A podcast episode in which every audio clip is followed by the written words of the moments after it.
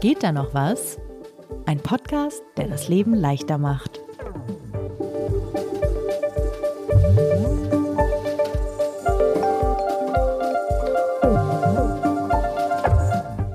Lisa, wir reden heute wieder über Geld. Irgendwie ist das das Dauerthema in unserem Podcast. Vielleicht sollten wir uns in Wirtschaftspodcast umbenennen. Das dritte Mal zumindest. Das erste Mal war ganz am Anfang fast, als wir begonnen haben mit unserem Podcast. Da haben wir darüber gesprochen, wie man möglichst unkompliziert so in ETFs einsteigt, sich so ein bisschen um Altersvorsorge und solche Themen kümmern kann. Mhm, dann haben wir noch private Buchhaltung gemacht. Also wie man einen guten Überblick über seine Finanzen behält. Das war damals dein Thema. Und ja, irgendwie nach dieser ersten Folge, die wir gemacht haben, habe ich diverse Mails bekommen. Ja, irgendwie wäre das ja schön, dass wir uns damit beschäftigt hätten.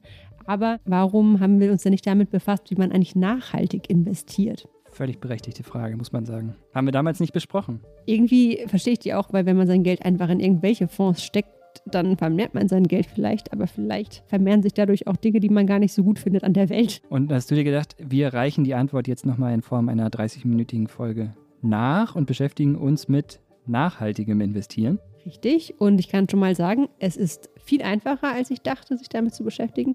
Und viel, viel, viel, viel komplizierter. Beides gleichzeitig. Beides gleichzeitig, wie immer. Super. Sagen wir noch, wer wir sind? Das ist der sympathische Selbstoptimierungspodcast von Zeit Online.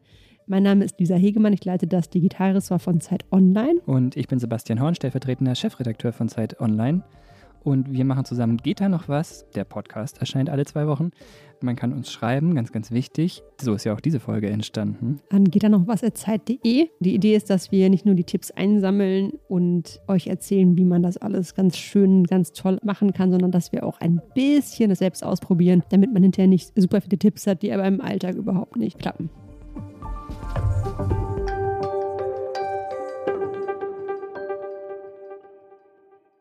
Dann lass uns doch noch mal ein bisschen weiter ausholen. Du hast schon gesagt, wir haben viele Mails damals bekommen von Hörerinnen und Hörern, die gesagt haben, alles schön und gut mit ETFs, aber ihr habt vergessen auch über das Nachhaltige zu sprechen. Gibt es irgendwas an dem Thema, was dich persönlich auch beschäftigt? Im Prinzip genau die Frage, die auch unsere Hörerinnen und Hörer beschäftigt hat, nämlich irgendwie habe ich jetzt irgendwas mit meinem Geld gemacht, aber so richtig zufrieden bin ich mit meinem Portfolio jetzt noch nicht. Was hast du denn, ein kleiner Recap, wie man so schön sagt, damals mit deinem Geld gemacht? Also ich habe einen ETF-Sparplan aufgesetzt, das heißt, ich zahle monatlich eine Summe X in einen Sparplan ein. Und in meinem Fall ist das tatsächlich ganz banal der MSCI World. Das ist einer der bekanntesten Indizes weltweit.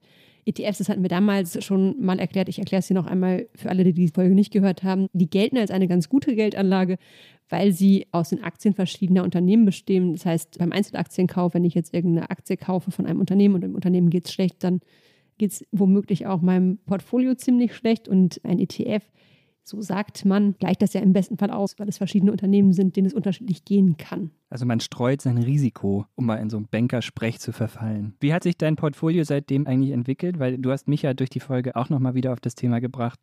Haben wir auch immer betont, wir legen da keine großen Beträge an wir haben immer gesagt, das ist eine sehr langfristige Betrachtung. Wobei die Apps, die wir dazu verwenden, dazu schon verleiten, immer mal reinzugucken. Wenn man immer mal reinguckt in Zeiten mehrerer Krisen, dann ging es da jetzt auch mal bergab die letzten Monate. Aber ich habe auch in MSCI World investiert, nicht wahnsinnig viel Geld verloren. So, ich würde mal sagen, fast plus minus null. Ja, aber zwischenzeitlich auch schon deutlich im Minus. Ja, auf jeden Fall. Das muss man schon sagen. Allerdings, genau, das ist eigentlich nicht das Ziel. Es geht um langfristige Investitionen und eben nicht das kurzfristige. Das gucken wir uns jetzt auch in dieser Folge nicht an. Aber der MSCI World hat sich performancemäßig jetzt nicht so entwickelt, wie wir beide gehofft hatten, ja. Also sich verdoppelt irgendwie im vergangenen Jahr. Nein, der ist tatsächlich auch nicht der umweltfreundlichste Fonds. Und das hat mir der Greenpeace-Volkswirt Maurizio Vargas erklärt. Also der beliebteste Aktienindex gerade für sogenannte passive Fonds oder ETFs ist natürlich der MSCI Welt. Aber wie der Name schon sagt, MSCI Welt investiert eigentlich in der ganzen Welt, wobei man, wenn man genau ist, eigentlich nur in der westlichen Welt. Es gibt ja noch einen Spezialindex, der wirklich in der gesamten Welt investiert.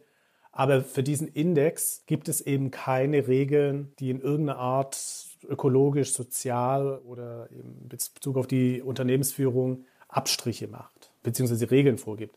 Das heißt, wer in diesen Index investiert, investiert automatisch auch in die schmutzigsten Unternehmen, also eben in große Ölkonzerne, in Fracker, aber auch in andere Kontroversen, die jetzt irgendwie mit, ähm, wenn Sie beispielsweise an Bergbauunternehmen denken oder so, die wirklich in schwierigen Geschäftsmodellen stecken. Und das ist der Index, in den du investiert hast. Lisa? Sebastian, ich höre den Zeigefinger aus deinen Worten heraus. Nein, es ist nur eine, nur eine Frage. Das ist der Index, in den ich investiert habe. Und ich habe mich tatsächlich gefragt, ob es nicht irgendwie auch anders oder besser geht oder ob ich zumindest nicht mein Portfolio irgendwie erweitern kann. Mhm. Man spricht neudeutsch ja auch von Impact Investing, also investieren und einen Unterschied machen. Man muss dazu sagen, wir reden jetzt auch in dieser Folge wahrscheinlich wieder relativ viel über ETF, aber natürlich kann man alles Mögliche machen. Also man kann auch schon beim Konto darauf achten, dass man das bei einer Bank anlegt, die sich ökologisch-soziale Maßstäbe auf die Fahnen geschrieben hat. Man kann natürlich ein grünes Sparbuch anlegen. Beim Tagesgeld, beim Festgeld, auch in anderen Fonds kann man auch drauf achten. Also andere Fonds sind aktive Fonds, also aktiv geführte Investmentfonds. Ich sage hier noch einmal den Disclaimer, das haben wir in der letzten Folge auch schon gesagt. Uns ist natürlich völlig bewusst, dass nicht jede Person am Ende des Monats überhaupt Geld übrig hat, das man investieren kann. Und dass man aber auch keine großen Summen braucht, um was zur Seite zu legen. Richtig, man braucht nicht unbedingt große Summen und ähm, hauptsächlich geht es darum, sich überhaupt mal damit zu beschäftigen, wenn man diesen Luxus eben hat. Das Thema gibt es ja immer wieder gerade, wir haben auch häufiger schon drüber geschrieben auf Zeit Online, die sich als erstes stellt, ist, was heißt eigentlich nachhaltig? Wovon sprechen wir da eigentlich? Oder grün? Kann man das irgendwie konkreter fassen? Ja, das ist natürlich die Gretchenfrage bei dem Thema. Du kannst unter Nachhaltigkeit alles fassen. Und darüber habe ich auch mit Mauricio Vargas gesprochen. Also der Begriff der Nachhaltigkeit ist natürlich teilweise überstrapaziert, kann man sagen. Er wird ja sehr breit verwendet. Aber nur weil er so breit verwendet wird und manchmal nicht ganz klar ist, was alles nachhaltig sein soll, ist es ja nicht so, dass es doch große Überschneidungen gibt im Verständnis davon, was nicht nachhaltig ist. Es ist aus meiner Sicht so, dass beispielsweise, wenn es um Klimaverträglichkeit oder bestimmten Umweltthemen geht, aber auch in anderen Bereichen, es eigentlich doch eine große Übereinkunft gibt darüber, dass beispielsweise das Pariser Klimaabkommen eingehalten werden muss oder dass bestimmte ausbeuterische Arbeitsverhältnisse nicht in nachhaltigen, aber eigentlich auch sonst vielleicht nicht in Finanzanlagen enthalten sein sollte. Das heißt, bei den Fragen, was man nicht als nachhaltig erachtet, gibt es aus meiner Sicht doch einen größeren Konsens, als in der Debatte um Nachhaltigkeit manchmal suggeriert wird. Das ist interessant, dass er das so umdreht. Den Gedanken hatte ich ehrlicherweise noch nicht. So kommt man ja überhaupt auch erstmal voran, indem man sagt, okay, wir wissen schon ziemlich genau, was wir alle nicht wollen. Auch wenn wir vielleicht nicht exakt definieren können, was es denn ist, was wir wollen. Ne? Ja, genau. Und ich glaube zum Beispiel, wenn man die meisten Leute fragen würde, sollte das 1,5 Grad Klimaziel erreicht werden, würden die meisten wahrscheinlich sagen, so ja, wäre irgendwie schon cool ohne dass ich dazu jetzt Umfragen gemacht hätte. Ich finde auch, dass das ein guter Gedanke ist. Und trotzdem bin ich natürlich, als ich dann weiter recherchiert habe, sehr schnell darauf gekommen, dass sehr viele Unternehmen behaupten, dass sie nachhaltig sind oder dass sie ESG-konform arbeiten, wie man so schön sagt. ESG, da kann ich auch mal was beitragen in dieser Folge. Das steht für Environmental, Social und Governance. Also grob übersetzt vielleicht Umwelt, Soziales und verantwortungsvolle Unternehmensführung. Was ist das, so ein international vereinbarter Standard? Auch das ist wieder, genau wie der Begriff Nachhaltigkeit, ein Label, das du einfach überall draufkleben kannst. Und die großen deutschen Vermögensverwalter zum Beispiel werben auch alle in irgendeiner Form damit. Also ich habe da tatsächlich mir mal so ein bisschen die Websites der verschiedenen Vermögensverwalter angeguckt. Also die Deutsche Bank hat das als Schlagwort für nachhaltige Geldanlage auf der Seite. Allianz Global Investors bezeichnet sich gar als Pionier nachhaltiger Anlagelösungen. Union Investment verspricht nach festen ethischen, sozialen und ökologischen Kriterien zu investieren, also zumindest bei den nachhaltigen Angeboten. Die DK wirbt damit, dass auch nachhaltige Investitionen gewinnbringend sein können. Also die schreiben das natürlich alle irgendwie auf ihre Seite. Ein großer Trend, glaube ich, würde ich sagen, in der Branche. Ne? Man muss es ja eigentlich fast mittlerweile von sich behaupten. Es ist einfach auch ein Kriterium, nach dem Leute Sachen auswählen. Und daran gibt es aber natürlich Kritik, wie das verwendet wird. Also NGOs wie Greenpeace, Urgewalt und Reclaim Finance haben zum Beispiel kürzlich gesagt, dass die Fonds immer noch viel zu viel Geld in klimaschädliche Geschäfte investieren. Man kann sich vorstellen, die Unternehmen selbst sehen das natürlich nicht so. Mhm. Das sei einmal an der Stelle dazu gesagt. Und was ich auch nochmal interessant fand, manche grüne ETFs, das habe ich auch gelernt bei der Recherche, funktionieren nach dem Best-in-Class-Prinzip. Das heißt, es werden nicht Unternehmen ausgesucht, die besonders nachhaltig sind, sondern Unternehmen, die besonders nachhaltig im Vergleich zu anderen sind. Das heißt, wenn ich der nachhaltigste Ölkonzern bin, komme ich in so einen ETF rein, bisschen vereinfacht gesagt, obwohl ich ein Ölkonzern bin, weil ich halt nachhaltiger bin als alle anderen. Obwohl wahrscheinlich relativ viele Menschen, oder ich zumindest der Ansicht jetzt wäre, Öl ist vielleicht nicht so das Zukunftsding, wenn man klimafreundlich investieren möchte. Und ein weiteres Problem scheint ja zu sein, dass das kaum kontrollierbar ist. Es gibt, glaube ich, keine Institution oder Organisation, die es wirklich schafft, jedes Unternehmen zu kontrollieren, das von sich behauptet, ESG-konform zu sein oder nachhaltig zu investieren. Also man muss sich so ein bisschen auch darauf verlassen, dass die Unternehmen irgendwie auch danach handeln, was sie sich selbst auf die Fahnen schreiben. Damit hast du das Problem eigentlich ziemlich gut zusammengefasst und damit aber auch das mein Problem beim Investieren jetzt, ja. Okay, hoffnungslos oder hast du es trotzdem geschafft, nachhaltige Anlagemöglichkeiten für dich zu finden? Ich bin so ein bisschen so einen Schritt zurückgegangen auf Anraten von Maurizio Vargas hin. Denn im ersten Finanzpodcast haben wir ja gesagt, man muss sich erstmal fragen, was will ich eigentlich erreichen mit meiner Investition? Also in dem Fall ging es vor allem dann darum, wie investiere ich eigentlich, damit sich das Geld vermehrt. Und in meinem Fall jetzt auf nachhaltige Anlage bezogen ging es halt darum, was ist denn für mich eigentlich Nachhaltigkeit? Was muss denn für mich da drin sein? Dazu hat Maurizio Vargas Folgendes erklärt. Also ich denke, was sehr wichtig ist, ist, dass man sich selbst zunächst mal darüber im Klaren ist, was man nicht möchte. Nachhaltige Anlagen werden ja eigentlich über zwei Elemente gesteuert im Wesentlichen. Das heißt zum einen über eine so, sogenannte Negativliste oder Ausschlusskriterien. Und ich glaube, das sind genau die Themen, die wir angesprochen haben schon da geht es um die Frage, möchte ich Rüstungskonzerne haben? Möchte ich Atomenergie haben? Möchte ich klimaschädliche Unternehmen haben, wie jetzt zum Beispiel Öl- und Kohlekonzerne? Da muss einem, glaube ich, äh, klar sein, was man definitiv nicht haben möchte. Und das ist wahrscheinlich auch das Einfache. Und da gibt es eigentlich auch schon ein ganz gutes Angebot in der Finanzwelt, die eben eigentlich viele Negativkriterien auch in ihren Finanzprodukten implementiert haben. Schwieriger wird es ein bisschen, wenn man sich darüber Gedanken macht, was möchte ich denn für positive Wirkungen mit meinen Fonds entfalten. Und da, glaube ich, ist eben die Vorstellung doch nicht so ganz eindeutig. Da gibt es eben Menschen, denen sehr viel Wert an ökologischen Themen liegt. Es gibt andere Menschen, die vielleicht den Schwerpunkt stärker auf sozialen Aspekten legen. Es gibt ja sogar Menschen, die aus einem religiösen Hintergrund heraus bestimmte Themen favorisieren. Ich sage das Stichwort Geburtenkontrolle die wiederum andere Menschen als völlig unnachhaltig bezeichnen würden.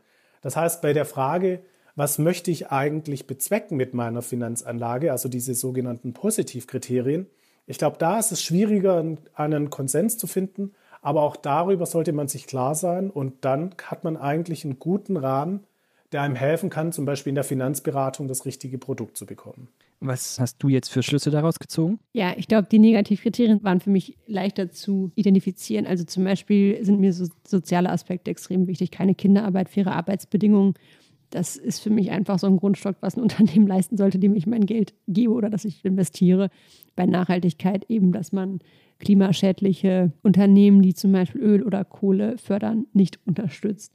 Das wäre jetzt mir jetzt schon relativ wichtig. Was hast du dann gemacht? Ich habe tatsächlich noch ein bisschen weiter mit Maurizio Vargas über dieses Thema gesprochen, weil es auch um die Frage geht, was man noch toleriert und was nicht. Weil du kannst natürlich relativ strenge Kriterien aufsetzen, aber es wird nicht alles 100% erfüllt sein. Ich finde, es ist ganz zentral, dass man sich eben auch das Unternehmen anschaut, das das Finanzprodukt anbietet und welche Mindestkriterien sich das Unternehmen für die Finanzanlagen selber gibt es hilft ja nicht, wenn ich jetzt äh, beispielsweise einen Textilhersteller habe, der irgendwie eine grüne Textillinie hat, aber mit dem Gros seiner Textilien eigentlich in Kinderarbeit und schmutzigen Geschäften tätig ist.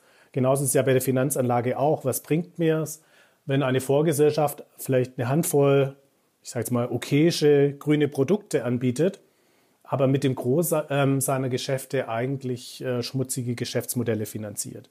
Die Vorgesellschaft soll die glaubwürdige Kriterien haben und das kann man in der Finanzberatung ja auch erfragen. Das war bei mir bei dem Thema ehrlich gesagt auch mal hängen geblieben, als ich mich da kurz mit beschäftigt hatte. Es ist ja auch nicht leicht zu beantworten. Also wie grün, wie nachhaltig muss ein Konzern sein, um dein Anlagevermögen verdient zu haben? Ab wie viel Prozent nachhaltig produzierter T-Shirts ist es okay? Oder gibt ja Unternehmen, die berechtigterweise sagen, sie sind auf dem Weg, dahin grüner zu werden und brauchen dafür Investitionen und Geld. Und dann musst du wiederum deren Versprechen vertrauen, dass das auch in die Richtung geht. Da war ich zuletzt stehen geblieben. Das macht es für mich natürlich total komplex. Da raucht einem ja irgendwann der Kopf. Ne? Absolut. Hilf mir. Ja, hilf du mir.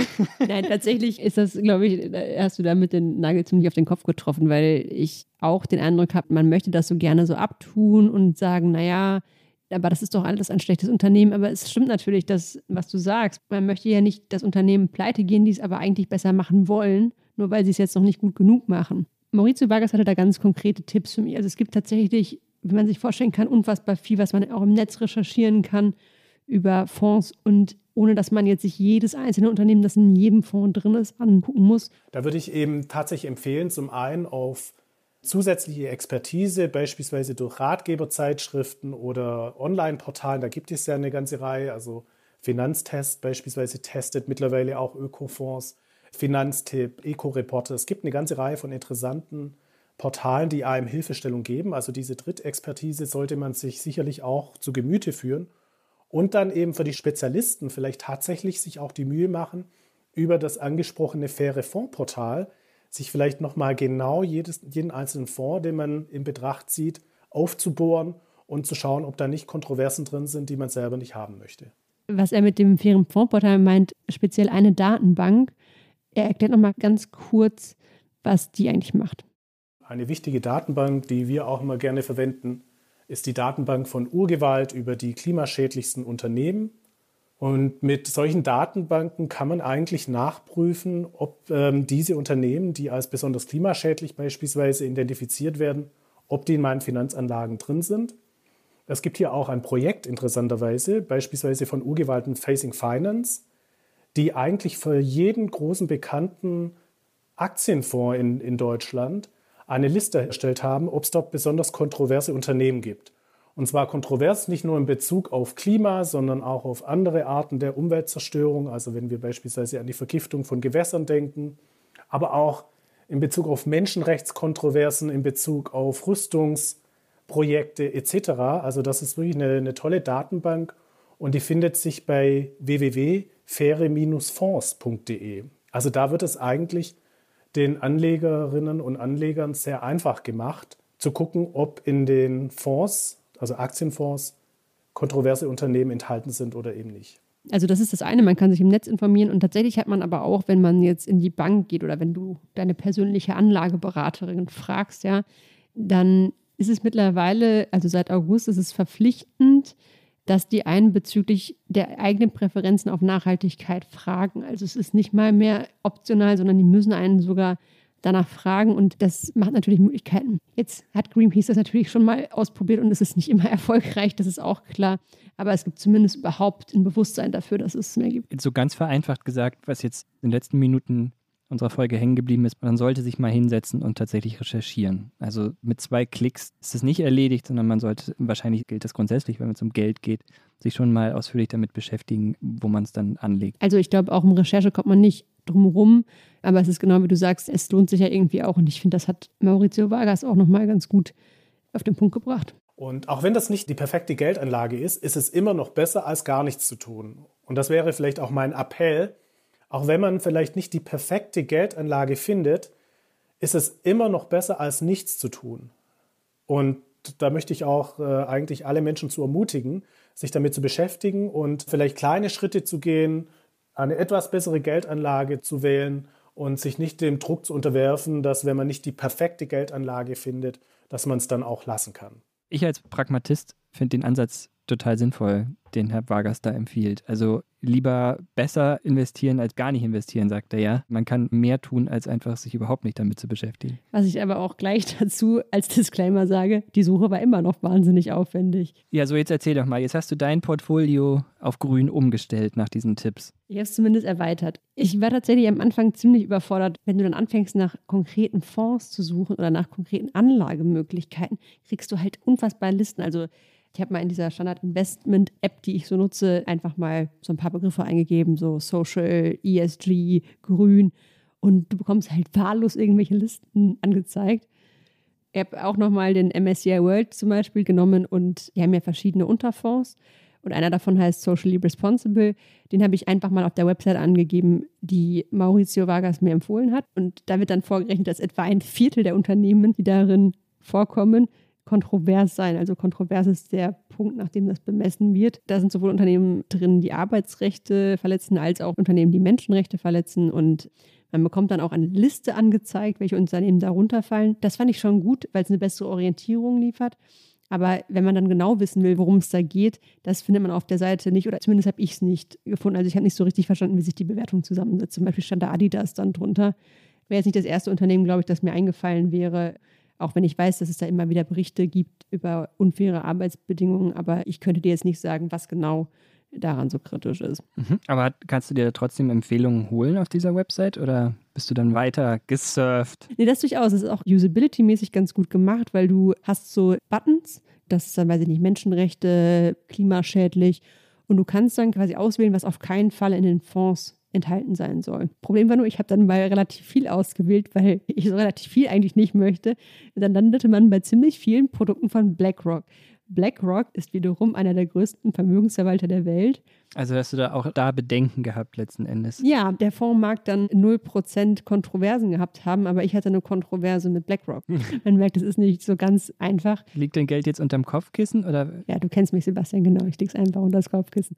Nein, ich habe mich weiter durchgeklickt und was mir total geholfen hat, ist, dass ich einfach ein besseres Verständnis dafür bekommen habe, was überhaupt unter Kontrovers verstanden wird und auch wie viel das in den jeweiligen ETF, in den jeweiligen Fonds drin steckt. Also wie viele kontroverse Unternehmen da drin stecken. Ich habe mich dann einfach für einen ETF entschieden, der aus meiner Perspektive eine ganz okaye Bewertung hatte. Das war jetzt nicht die beste von allen, aber bei dem ich irgendwie den Eindruck hatte, okay, davon habe ich schon mal irgendwie gehört. Aber das klingt doch so, als wärst du einen großen Schritt vorangekommen, am Ende dann doch. Also ich finde auch, wenn wir jetzt zum Fazit kommen, ich meine, ich fühle mich immer noch nicht so, als hätte ich so richtig grün, so richtig sozialfreundlich investiert.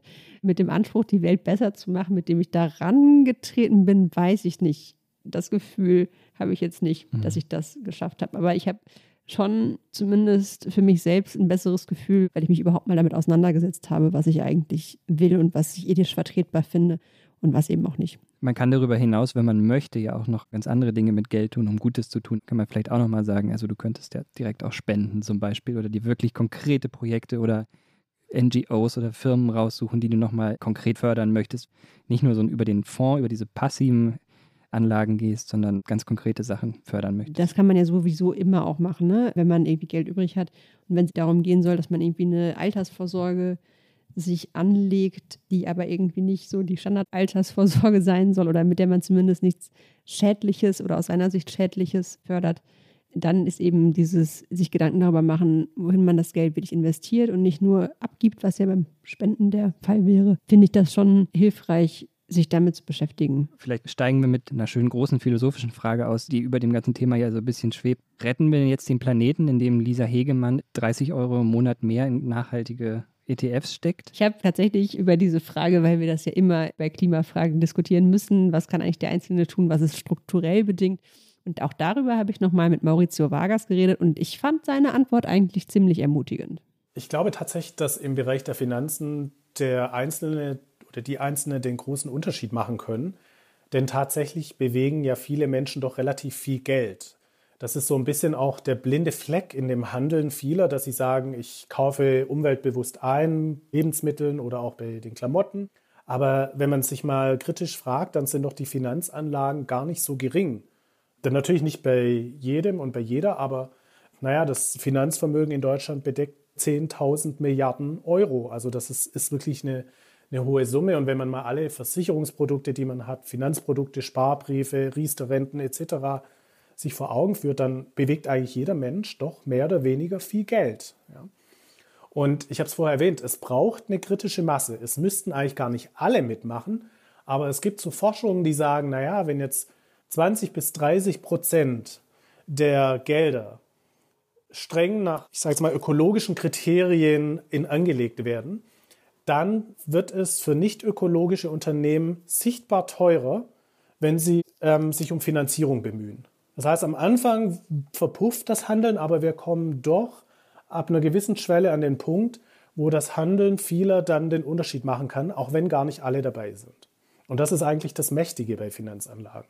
Das ist nochmal der aktivistische Schlusssatz sozusagen von diesem Podcast. Na, ist doch ein sehr konstruktiver, fast schon optimistischer Blick auf das Thema und ein schönes Schlusswort. Absolut. Das können wir jetzt noch ruinieren mit unserem eigenen Schlusswort, wenn wir möchten. Wir verlinken euch auf jeden Fall noch in den Show Notes die Anbieter, die Maurizio Vargas genannt hat und natürlich den alten Podcast zu ETFs und privater Buchhaltung, falls ihr euch noch mehr für eure Finanzen interessiert und wissen wollt, wie viel ihr genau gespart habt. Und man kann uns schreiben. Geht da noch was Zeit.de. Und wir freuen uns immer über Post und über Themenvorschläge. Es gibt nie genug Themenvorschläge. Und wir hören uns wieder in zwei Wochen. Ciao. Ciao.